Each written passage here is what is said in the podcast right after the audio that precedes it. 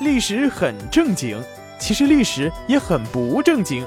欢迎大家收听由一笑而过影音工作室出品的《不正经的正经历史》。大家好，我是主播小麦。我们今天来说一说大明崩溃的另类解释。作者江城胡子。历史事件是一堆大大小小的偶然。历史学家的作用就是把这些偶然发生的事件串联起来，总结出其中的规律。出于不同的政治需要，这种规律也是可变的。我们今天来讲一个可能是大明朝灭亡的另类偶然事件。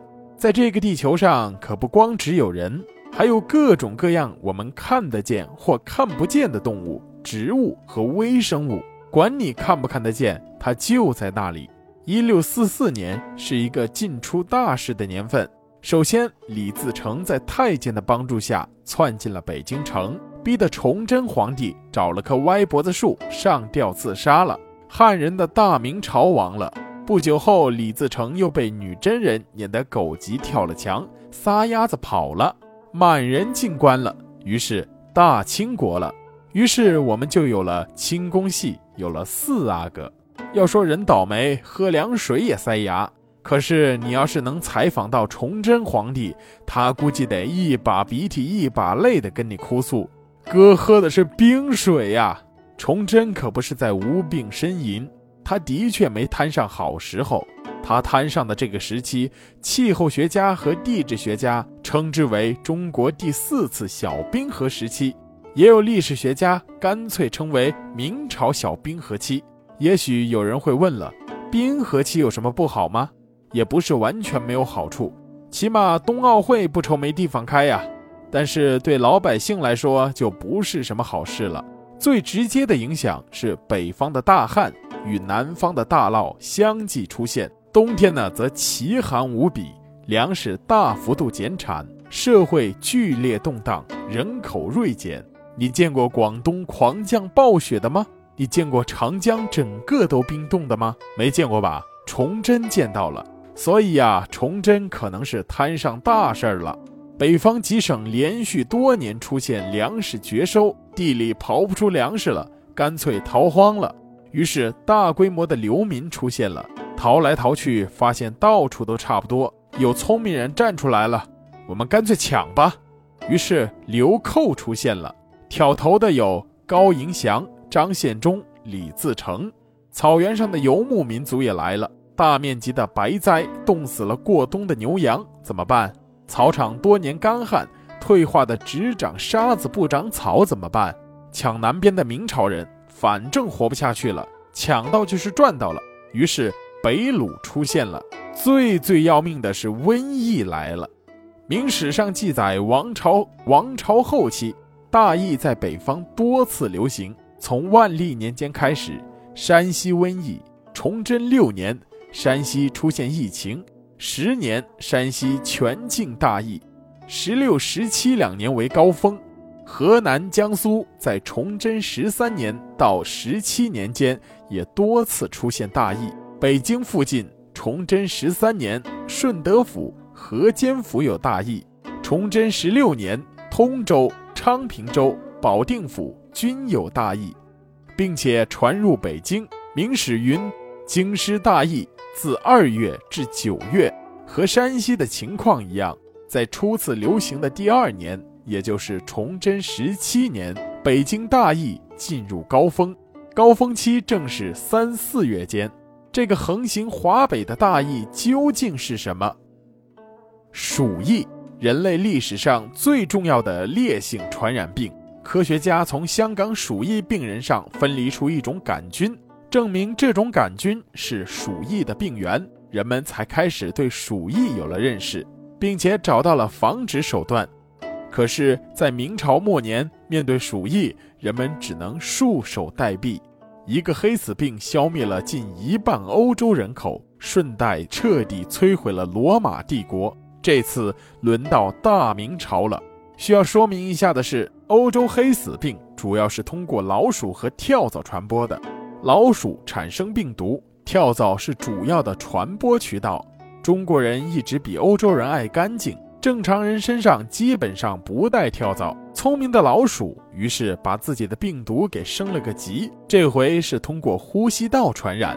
三百多年后，中国大地上流行着一种类似的病毒，北京是重灾区，一时间满城尽戴白口罩。历史是不是有点巧合？那个病毒叫 SARS，也是一种通过呼吸道传染的烈性病毒。春天是高发期，中国北方春天干燥的气候适合呼吸道传染病原生存，使它们在离开人体后能存活一段时间。流感如此，SARS 如此，鼠疫也是如此。如何预防呼吸道传播？戴口罩啊！哪位仁兄要是能穿越到明朝末年，拜托你别脑门子，王侯将相、美女佳人，抽空告诉当时的百姓，鼠疫流行的时候戴口罩，说不定历史就被你改写了。当李自成裹挟着流民来到北京城的时候，正是突然鼠疫爆发的关键时刻，鼠疫在北京的百姓和士兵中间流行。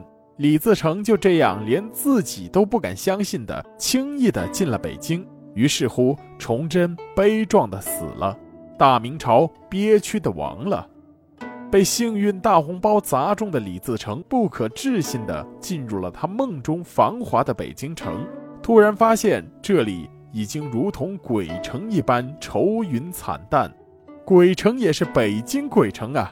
干造反这个买卖十几年。能够进金銮殿显摆一下，谁会放弃这个机会啊？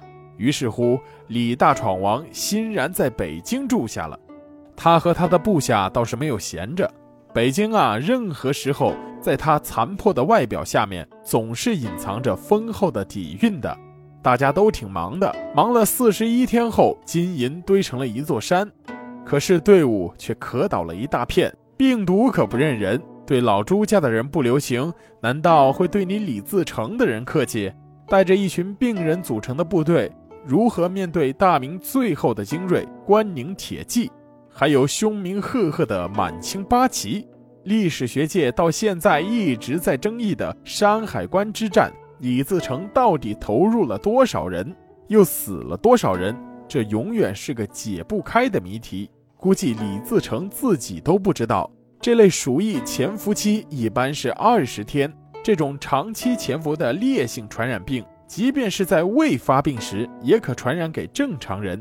即便抵抗能力强，能够痊愈的，也会有相当长的一个虚弱期。李自成败了，败得很彻底，败得连北京城都没敢留，一路逃，一路把鼠疫传染到各地。明史记载：“凡贼所经地方，皆大疫；不经者不疫。”这话说的够白了，这就是一群能够移动的传染源呐！有了这支王牌化学武器部队的帮助，满清八旗只需要跟在后面搞好接收工作就行了。于是，女真人占领了中原。历史上瘟疫造成大军死亡几成的记载比比皆是。行军打仗最怕瘟疫，在古代那种卫生条件和医疗水平之下，一旦军营出现瘟疫，整个部队便不战而溃。多少次到手的胜利就是让瘟疫夺去的。李自成也一样。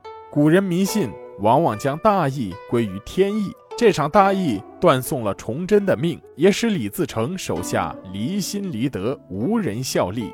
人云吴三桂引清兵入关，是想借清兵灭流寇，然后用金银财宝把清兵哄回去。吴三桂自幼和清兵为敌，怎么会这么天真？更何况满清还有范文成、洪承畴，他们又不是傻子。吴三桂不会不考虑引清兵入关。重则千古罪人，轻则也是石敬瑭。历史上这种引狼入室的，有哪一次轻易回去的？吴三桂就算被仇恨冲昏了头脑，也不会冒此罪名的。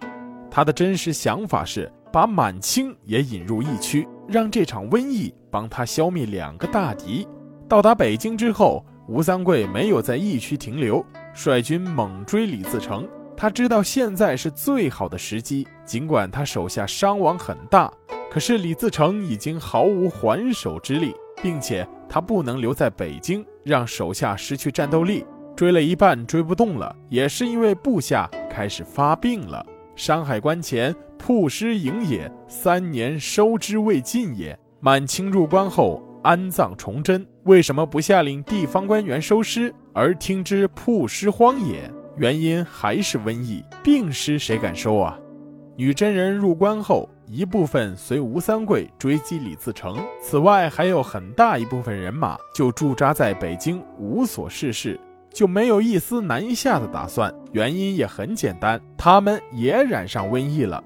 吴三桂的绝户计划几乎成功了，可惜秋天来了，鼠疫开始消退了。历史记载，鼠疫在北京和华北流行到一六四四年九月之后，慢慢消失了。